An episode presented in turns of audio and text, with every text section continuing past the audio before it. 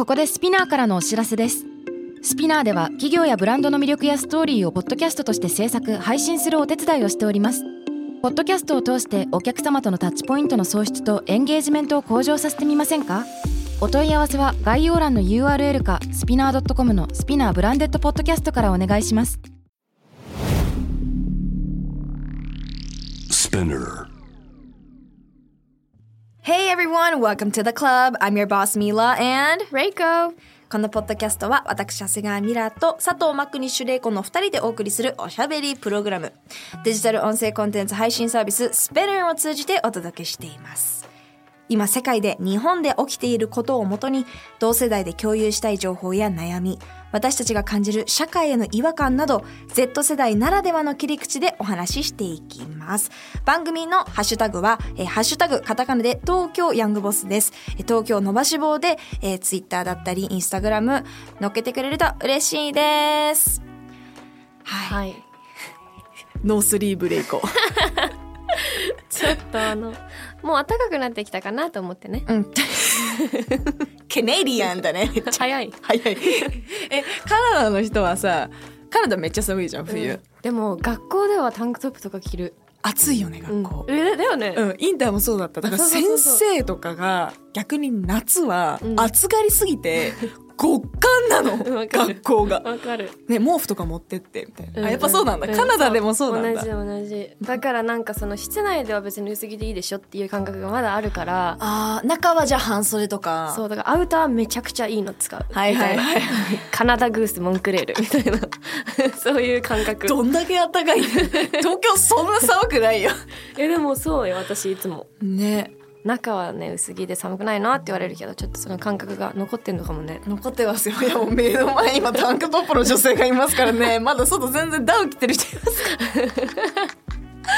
ら暖かくなってきたからね。嬉しい本当に。今今日撮ってる日3月入りました。ね。やばいね。やもうワンシーズン終わる。ばい。や今年。I can cry もう本当早すにぎる。なんか大人になると時経つの早いよって言われてたのこういうことかって思わない？なんでだろうね。なんかあとコロナになってから早い。絶対早いよね。早い。多分なんかちょっと月動いてる。うんわかるの。あのさわかるの？ちょっと頭悪い番組みたいなんで 大丈夫？わかるの？わかるの。いやだからやっぱコロナになって2年経つわけだから2年経ってないことにしない？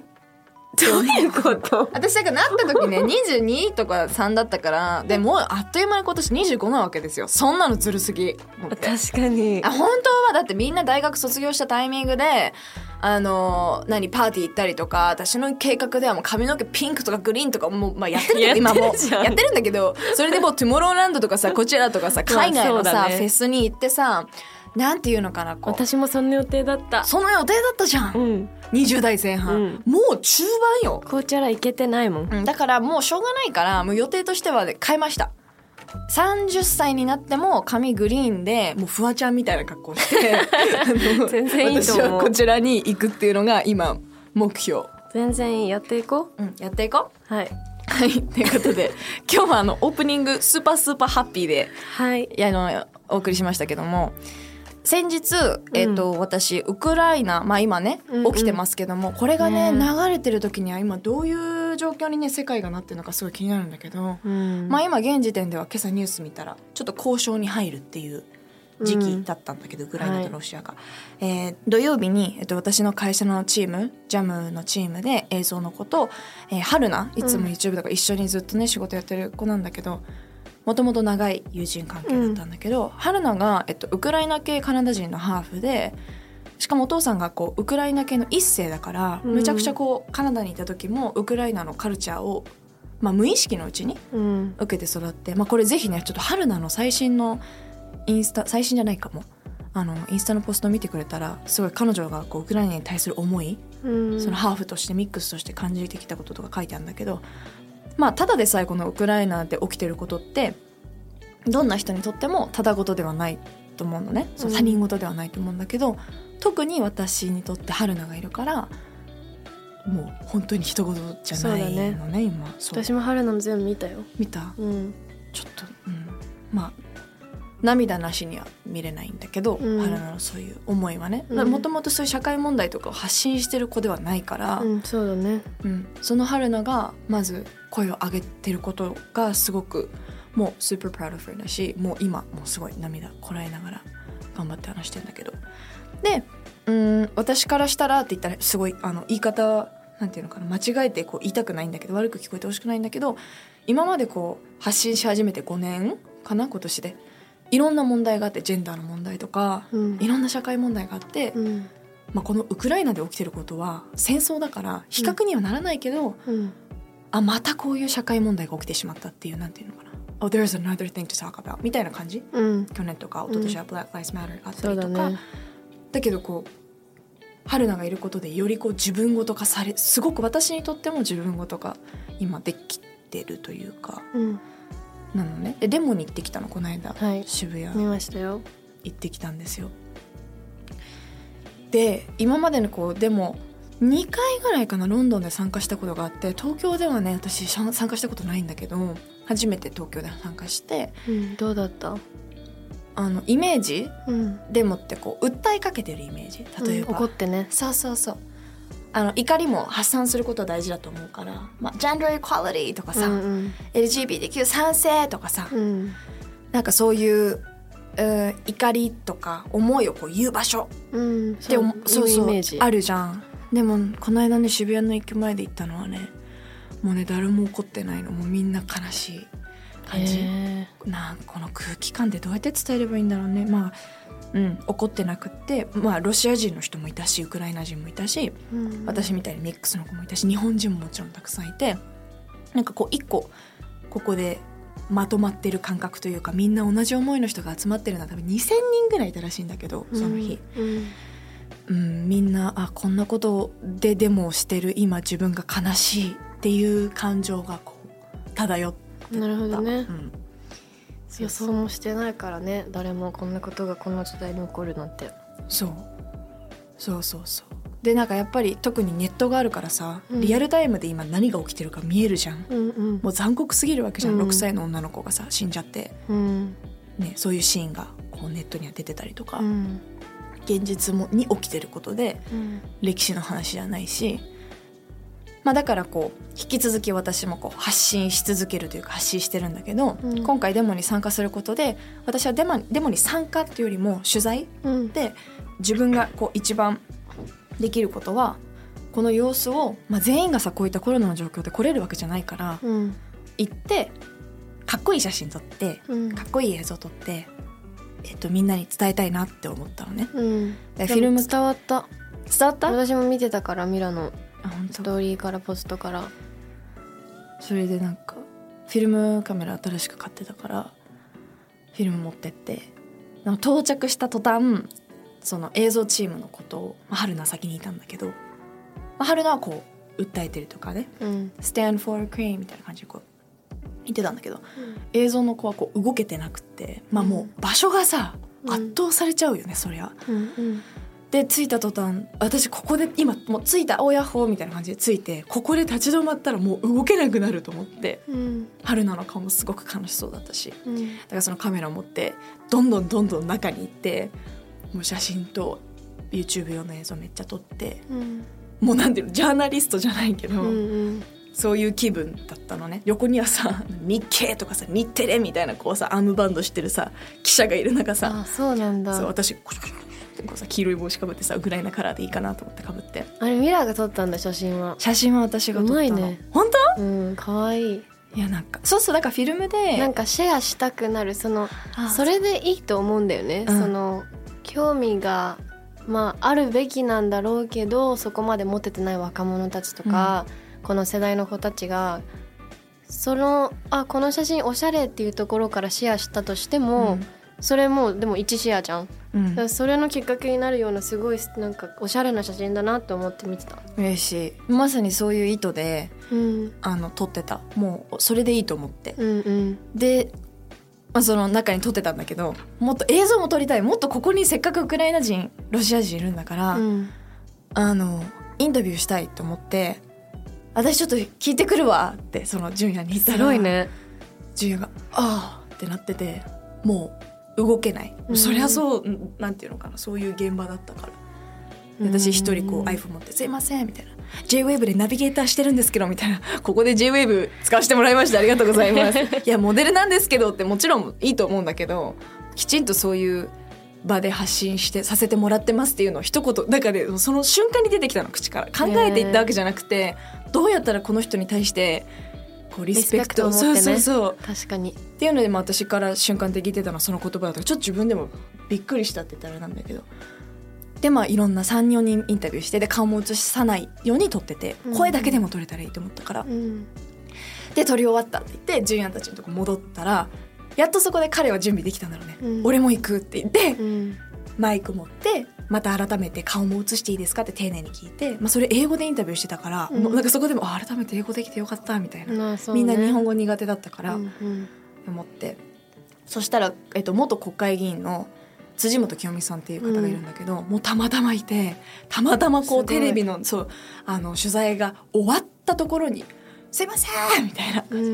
ぜひすごいね。もうもうドキドキしたけどあの普段からこういう環境問題とか社会問題について発信してるんですけどデモにこう参加しても意味ないって思ったりどうせ社会なんて変わらないって思ってる若者いると思うんですね。ただ私は意味あると思うんです。改めてお言葉いただけますかって聞いて超パワフルなメッセージもらってへなんかこうそう無力ではないからって言ってもらえて微力だけど無力ではないから意味があるよって言ってもらえてでえかっまあこいいね。そうかっこよかった。そのとにかくもう場がインテンスだったからもう、ん。もう経験したことない人生のああいうなんていうのかな出来事、でも私もちょっと聞こえてきたしまあそのデモに参加してる友達が言ってたのが「いや若い行き交う若者たちが「え何これ？T ポイントのイベント?」とか「フェス?」とか「えなんだっけ？これなんなんでやってんのこれ」みたいな子もいたの。何人か聞いてて私も一人ぐらい聞いて。へえそうそうだからそのちょっとぐらいニュース見てたらさあパッと見てあウクライナのことね。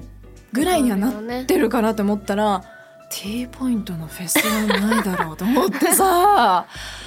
いやーだからまだやること SNS でいっぱいあるなって思ったんだけど、うん。うん、まああのよかったらね聞いてる方私のそのポストとか動画見てくれたら嬉しいなと思ったんだけど、あそれでそんなことがありました、うん。でも、まあ、ここからすごいぶっちゃけ話なんだけどうーん一生懸命自分でインタビューしたんだけど、まあ、チームでやってるから全然いいわけ。うんえ一個の映像になってうん映像の子が撮れない時に私がどんどんどんどん率先してなんていうのか場に慣れとくじゃないけどインタビューするみたいな。うんで改めてこう純也映像の子と一緒にやっててよかったなと思うし私にはあんなにかっこいい映像撮れないし、うんでも彼も私がいたことで英語でインタビューできたりとか、うんうん。スムーズにできてあ本当に2人でやっててよかったなって思ったのね。うん。でも結局動画になってしまえばうん。私ってただのアナウンサーだからうん。要はその動画を作ったクレジットは純也とかに行くわけよ。うん。いいんだよ。じゃあすごいちっちゃい人間に聞こえてほしくないなって思うんだけど まあでもわかるかもしれない。うんなんかリスク背負って私も真ん中行ったんだのにな多分世に出るものってうん。ここだけし、ここがミラが映ってる場所、うん。映ってる部分しかミラがやったところって思われないけど実はその中の思いだったりとか、本当はここまで企画書も書いてたんだとかここまでやりたいことあって、こんな勇気そのねその場でポンってそのインタビューもしたと思うしいろんな人に、うん。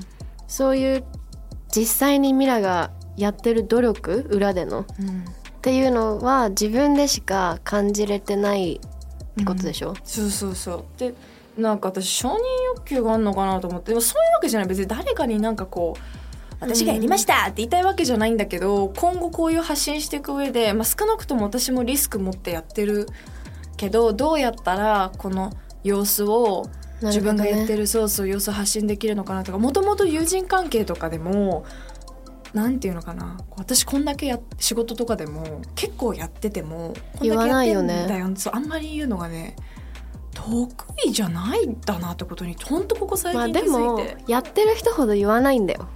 うーんって思う。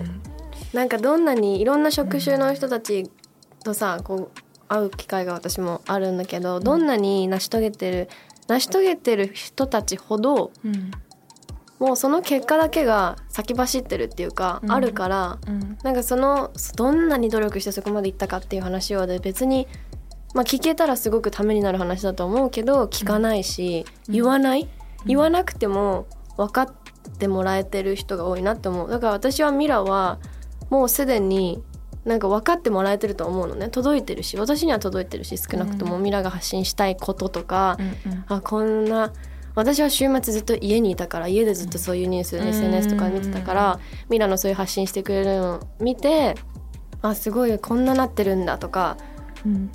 結構見てたの。だからそれが届いてるのはあると思うけどそうだね。なんか近い近い人にはさ多分そうやって言ってもらえてうん。本当に私はラッキーな環境だなと思うんだけどもっともっとこうもうちょっとその一個外の人たちにもなんかでもなんか難しいよね。こんだけ頑張ってるっていうのをさ。えでも分からなくもない。私も同じ。言われる結構仲いい友達とかに会社の子とかもそうだけどもっと玲子さんが本当に裏で何をやってるかとか努力してるところを見せ見見せたいって言ってくれるのね会社の子たちとか。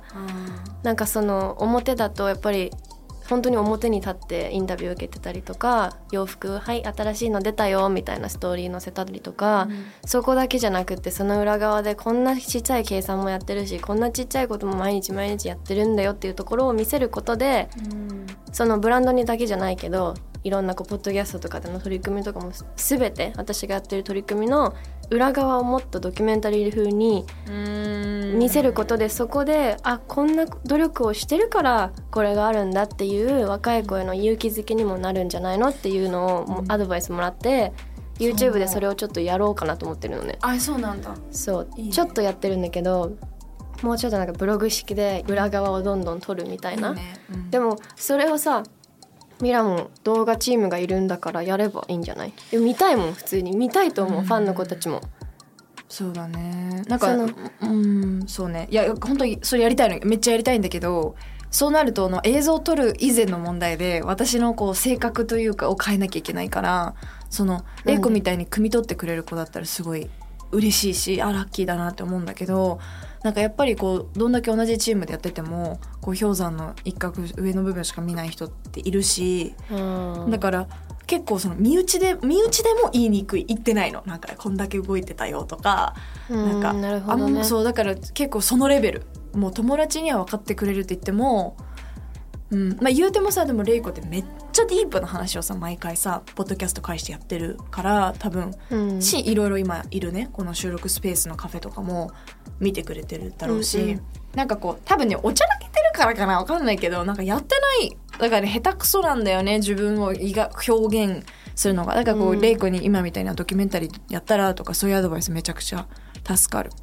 できないけどね。なんかできないっていうかもうそのそれ以前の話。もっと自慢じゃない自慢じゃないけど努力してるのを言うのってでもなんかでも言ってくべきだよね。絶対そこはその発信をしてるわけだからね。その裏側も見れたらもっとファンになるっていうかうん。そう思う。理解力が深まる。その結果、あこれがあってこれにたどり着いたんだっていうストーリー性も伝わるし、うん。なるほどって、うん。多分もっともっと理解してくれる人が増えるんじゃないかなって。うん。だしこの年代だからこそ見てくれてるこの成長してくれてる見てくれてる子たちにもすごく勇気になると思うんだよね。私はそれを。いやそう本当そう。だからこの話を今ここのポッドキャストで話してるのも結構もうそう。なんかそもそも悩み事がそんなにこう人に言わない？うん。なんか言ってないつもりないんだけど、うん。だから友達もできにくいしその相談事をさシェアすることでさ人との絆ってさこう強くなっていくじゃん、まあね。弱みを見せること、そうね。だからそれが多分今玲子が言ってたことにもつながると思う。のファンにつながると思うし、うんうん。でいろんなさビジネス本読んでてもさ出てくるわけよ、うん。プロセスエコノミーの時代です、まあ、うん要はその例えば何か商品を発表するときに情報解禁日これですじゃなくて、うんうん。ちょこちょこちょこさっき言ってたまさにさこう過程を見せる方うんうん。が結果的にビジネスとしてもうまくいきますよでも本にも書いてあるんだから私やんなきゃって思うんだけどもう本当人格からお母さんと妹に言うので精一杯どうしようみたいな。だから悩みってよりかも結構悩まない。悩まない。悩んでんのかでもその悩みの部分まで汲み取って作品化じゃないけど形に変えてくれるね。のを次のステップにしたら面白いかもね。う。ん。だって私見たいももんうんありがとう。うん。えだからさレイコの真似真似しようって思うやってまあもともと上手だからねその人付き合いも。うん。そうそうだからまあ発信する上でまあその後こうなんていうのかなもちろんあのウクライナの話に戻ると結果的に目的は私がどれだけやってるかを伝えたいわけじゃなくてウクライナのでどういうことが起きてるかとか社会でこんなことが起きてるよっていうのが伝えることが目的だからあ別にこの感情もしまっちゃえってなんの、うん。合理的になるの。最終的にはね。うん、そう。あ別にいいやみたいな。私なんか出てかなくていいしなんならその裏方としてやった方がいいんじゃないかなって思うぐらいでいつもこうしまっちゃってた、感情をしまっちゃっててだから合理的に、うん、目的は広めることだから全然クレジット純也でいいやみたいな、うん。全然 OK チームジャムで OK みたいなうん。でも今回初めて自分でこのフィルムの写真を撮ってうん。発信した時にうわ自分の作品じゃん結局。そうだね。撮ったことが。うん。これはいいな。って思うなんていうの口下手な私、口下手？でもないけどそれで苦手なんだったらまずは写真撮ってうん確かに。やってるよレイカが今言ってたみたいに、っていうので写真ちょっといいかもってでも思った影響力がない人たちでもこういう発信ってそういう形でできるかもね。みんなが真似できる発信かもねって今思った。かっこいい写真を撮ることでね。そうそうそうん。そうだね。いいかも。うん。結構なんか影響力がないとブランドってできないんですか？とかさ発信ってできないと思いますか？とかうん。意見って伝わらないと思いますか？って来るのね私に、うんうんでもブランドは全然影響力なくても、うん。正直ビジネスの問題だしマーケティングスキルの問題だから違うとは思うけど、うん。その発信ってやっぱりさ影響力がある人なのかチャンネルなのかがあっての発信にはなってしまうからどうしても、うんうんでも今 SNS があるわけだから、うん。写真でそうやって伝えられるかもって思った、うん。ねみんなが真似できるミラのこれは。なんか作品としてうん。これからはそういう発信のやり方、うん。もちろん引き続き映像チームとだって私にできないことがさできる人がチームにいるってめっちゃいいことじゃん、うん。めっちゃラッキーなことだから、それにはもう引き続き感謝しながら同進行で今年は今年はっていうかもう3月だから今年はっていうのやめなきゃいけないけどちょっとそういう成長をこれからそうね。したい。発信って難しいよね。難しい。やっぱ発信をするって簡単なことじゃないからいろんな意見が来るし。そうで事務所にも私確認取んなきゃいけないんだから、うん。まずこのデモに参加していいですかっていうのを聞かなきゃいけないし、うんうんこの問題って芸能人って政治が絡んでるから本当に話せないわけよ。本当に、この写真をインスタに載っけてもほんみんなが知ってるような著名人さんがみんなから DM 来るんだけど「うんミラナイスありがとう」とか、うん。でもみんなリポストできないのし,し、うんしてくれないんじゃなくてできない。うんうん。ね、うん、事務所のマネージャーさんにもだから「えそれはなるべくあの参加って言わないでね」みたいな感じで言われたんだけど「いやいやそれは違くないですか?」みたいな感じで交渉してうん。マネージャーさんもこう理解してくれたからよかったんだけど、まあ、それはラッキーだけどそれぐらいのこうリスク背負ってうんそうだよね。一応ねやってるけどそれってなんか別に言わなくてみんな分かってるかなと思ってさ。分かってないと思う。そういうことだよね。そうそう。だからもうちょっとこう、うん、そういう発信とか伝え方っていうのもあの、うんウクライナについてこんなことが起きてるよっていう伝え方じゃなくってどういう思いで私たちがこういうブランドをやったりとかエンパワーメントの話だったりとかセルフラブとかっていうのは、ペラペラペラペラ話してるように聞こえるかもしれないしそれでいいんだけどカジュアルに。うん。たまに100回に1回ぐらいあリスク背負ってくれてるんだなって ちょっとだけでもまあね確かに。なんかちょっと救われる。うん。ちょっと甘えたこと言うとね、うん、救われる。でもどういう発信をしてほしいかみんなに聞くのとかどう？ああなるほどね。そうなると私めちゃくちゃあのひねくれて「いや This is my fucking page」ってなるの My page, my rules みたいな感じ。でなんでそこで弱気じゃないのって自分でいつも思うんだけど。なんか「うんうんうん」みたいな。なんかってなっちゃうからでもいいかもね。そのア考えもいいかも。アイデアは聞けば。アイデアはあるのに越したことないからさ。そうします、うん。みんなじゃあ今はねインスタグラムとか YouTube とかでうん。おしゃれに写真とか動画とかを通してうん。発信事をしてるわけですけども、うん。どういうところを見たいかとか、うん。どういうところを見ればもっとうん。伝わるかとか、うん。うん。せっかくこういう発信してるからもっと伝えたいしね。そうなの。そうなのよ。でなんかもうちょっとファッショナブルでよくじゃあダメっていう大人もいるんだけど、うん。私はかっこよく楽しく発信したい。その方が新しいし、ね。若い子に通じると思う。さっきも話してたけどさ、なんか堅苦しいじゃあその大人たちが発信してることで若い子たちにつな通じてるんですかって通じてないからそうやってさ T ポイントのイベントとか行っちゃうわけじゃん。うん。だから難しい言葉で T ねポイントのイベントで面白いけど本ね当に面白い。逆線高い。もう本当に。一回帰りなって思った。幼稚園戻りにやり直しなって思った。でもまあそのメディアの幅というかうん伝え方というかにも少なからず問題はあるんじゃないかなと思うからね。こういう楽しくファッショナブルに発信する私たちうん。みたいな人がもっと発信できたらうん。いいなと思う。私もなんか今回のウクライナのとかめちゃくちゃニュース見るしめっちゃ情報入ってるんだけどアウトプットの仕方が分かんなかったの。ななんかシェアしてシェアしてそうねミラノとかはいいけどさそのそもそも日本語のニュースがないっていうのと偏ってるっていう偏のとってる今回めっちゃ。英語のニュースとか本当にウクライナのページとか行くとああこれがリアルなんだなってわかるんだけどでも英語のシェアしたところでどうなんだろうとかうん。これシェアするならこれ10個分シェアした方がよくないとかなんかそそう難しかった。本当に難しい。本当に今みたいな感じ、うん、それを繰り返してるよね。一個のストーリー上げるにしてもこれってどういう伝わり方するかなって考そうそうえてるよね。考えなきゃいけないし、うん。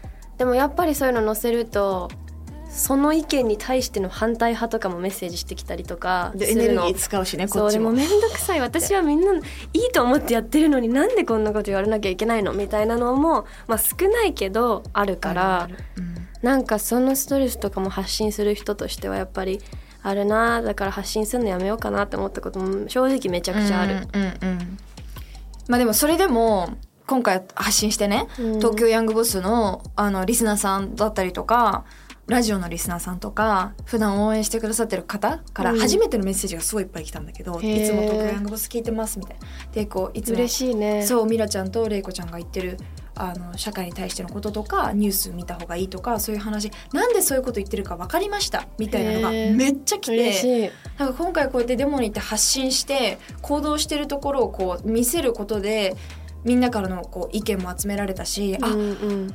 伝わってるっていうのが嫌なやつに2件ぐらいでその2人公開処刑したんだけど いや本当にそういうナンセンスなのも受け付けてませんと思って。私なんて書いたんだっけな。暇だよね。あそうそうそうそう。話じゃないよ今みたいな。そうでも暇なんだけど私はその暇なんだが それに応えてるわざと。でうん。公開処刑して、うん。そのし自分が普段社会に対して感じてるイライラぶつけてくんなよって思った。矛先違うよって。そのイライラちゃんと普通にツイートしてしあの政治家とかに向けて言えばって思う、ね私じゃない。ミラじゃないよね。うん私じゃない。マジで思う。そうなんか YouTube とかも上げた時に一番のこう概要欄のところに注意マーク「コロナは?」とかなどの意見は受け付けてません「意味あるの?」などの意見も受け付けてません「ナンセンスなコメントも受け付けてません」って書いて。そしたら来なかった。うん。だから吐き捨てないでって思った、うん。文句あんならここじゃない。っていうまあ私にとっても今回の発信は挑戦的だったしただこうやってリスナーさんとか皆さんの応援の声があったからこれで今ポジティブに考えられてる。どうやったらもっと伝えやすく分かりやすくかっこよくなるかなみたいな、うんうん。そしてどうやったらこの私がそう私がやってるってことが言いたいんじゃなくて私のこの思いどういう思いでやってるのかっていうのが伝わるのかなってこう感じれるいいきっかけになったから。なんかさ全体的にさもっとこういうのを、うんまあ、海外と日本って比べ方はあまり私もやらないようにはしてるんだけど、うん。圧倒的に日本の若い子たちのこういう社会問題に対しての感度が低いというかだから発信もしづらいんだと思うんだよね他の子たちも。うん。海外の、ね。私のカナダの友達とかアメリカの友達めちゃくちゃみんなインスタとかにすごい載せるのよ。うん。だから私もそっちを見てると、あやっていいんだってなんか思えるかからやろうかなってちょっと思ったけどでもでもやっぱりなんか他のまあねちょっとフォロワー多い子たちとかが載せてるのに対してアンチ来てるのとか見ると、うん。あなんか面倒くさいなとか思っちゃうしうん。なんかそのそうそのねもうちょっとグローバルなスタンダードの考え方を持ってる人たちってすごい普通当たり前のようにやらない？ニュースシェア毎日するとかさ、うんうん。する。その感覚がもうちょっとあったらいいのになって思う。そうね。そしてだから今玲子がマジで言ってたみたいにこうポストしてもそのえそれに対して批判をしないであげてほしい。もう嫌ならほっといて って感じ。それだから批判をするからみんなポストしたくないわけでしょ？どう思われるか怖いだかからら批判しよないでくならないんだよね。勝手にさせて。結構よく返す フォロワーさんにも。なんか文句来たら「ごめんなさい勝手にさせてください。私のインスタグラムです。ご意見ありがとうございました」って返す。うん、いいと思う私もさ私もは10回に1回ぐらいやるそういうの。本当に勝手にさせてください。あなたに迷惑かけてないよね。うん。大体裏垢だしねそういうの。そうそうそうそうそうそうそうそうそう出てこいやってなるね。なんかそう。本赤で来いや。裏がどうせゼロインのゼロインのやつで、まあ、いいね。そんな喧嘩がしたいわけじゃないから。でも私たちは顔をさらして仕事もリスクを負って発信してるわけだしうん。でも一般の子に対しても友達がそういうこと言ってても聞いてる皆さんはそういうことしないでほしいなって思う思う。本当にうん。そういうのをやっちゃうと私たちが今発信してるこう友達同士でも意見を言っていいんだよねとかさ、うん。意見を持つことがどれだけうん。これからの社会とか日本にねうん。プラスに働くかっていうのを、なんかぶっ壊されてる感じになっちゃうよね。そうなのよ。壊さないでください。うん、やっぱ意見言っちゃダメなんだって。うん。うんすぐなりやすいからさそっちの方が、うんうんうん。ね、発信の仕方とうん発信してる人へのうん。言葉遣いだったりとか、うん。支え方。自分が発信できないのであれば発信してる人を支える人がもっと増えたらいいなと思う。本当そう思う。だから「いいね」だけでもいいし、うん。コメントハートだけでもいいし、うん。もうリツイートでもいい。私たちの著名人だけニュースをツイッターで「いいね」するだけでもうん。本当に大きいと思う、広がるもんねそれだけで、うん。いろんな今は発信応援の仕方があるから、あるあるそこをぜひ今日聞いてる皆さんは今からやってほしいなって思いますね。思いますはい、このクラブ。このプログラム、東京ヤングボスは毎週月曜配信です。えー番組のハッシュタグは、ハッシュタグ東京ヤングボス、カタカナで、えー東京伸ばし棒をね、つけて、えー番組の感想だったり、メッセージの方もこちらで受け付けております。えースピナーのほか、Apple Podcast、Spotify、Amazon Music など、主要なリスニングサービスにてお聞きいただけます。今日はかなりディープな話はしましたけども、はい次回はですねちょっとポップなあんな話やこんな話 言わないんだ あのーメッセージの方をたくさんいただいてるのでそうですねお悩みに答えながらあとはちょっと私たちが最近気になっている女性用風俗について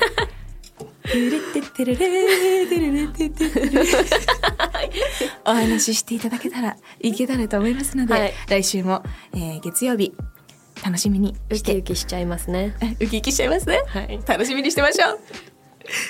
Alright, thank you all for listening. That was Mila and Reiko bye!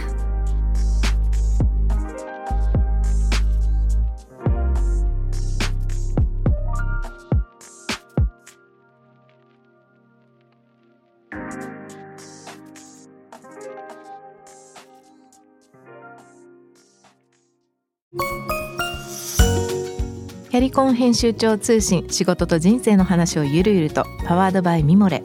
このポッドキャストではミモレ編集長の河原咲子が時には一人で時にはゲストをお招きしキャリアコンサルタントの資格を生かして仕事と人生そして職業キャリアだけじゃないライフキャリアの話を誰にでも分かりやすくゆるゆるとお話します。毎週金曜日に新しいエピソードを配信中です。ぜひ一度聞いてみてください。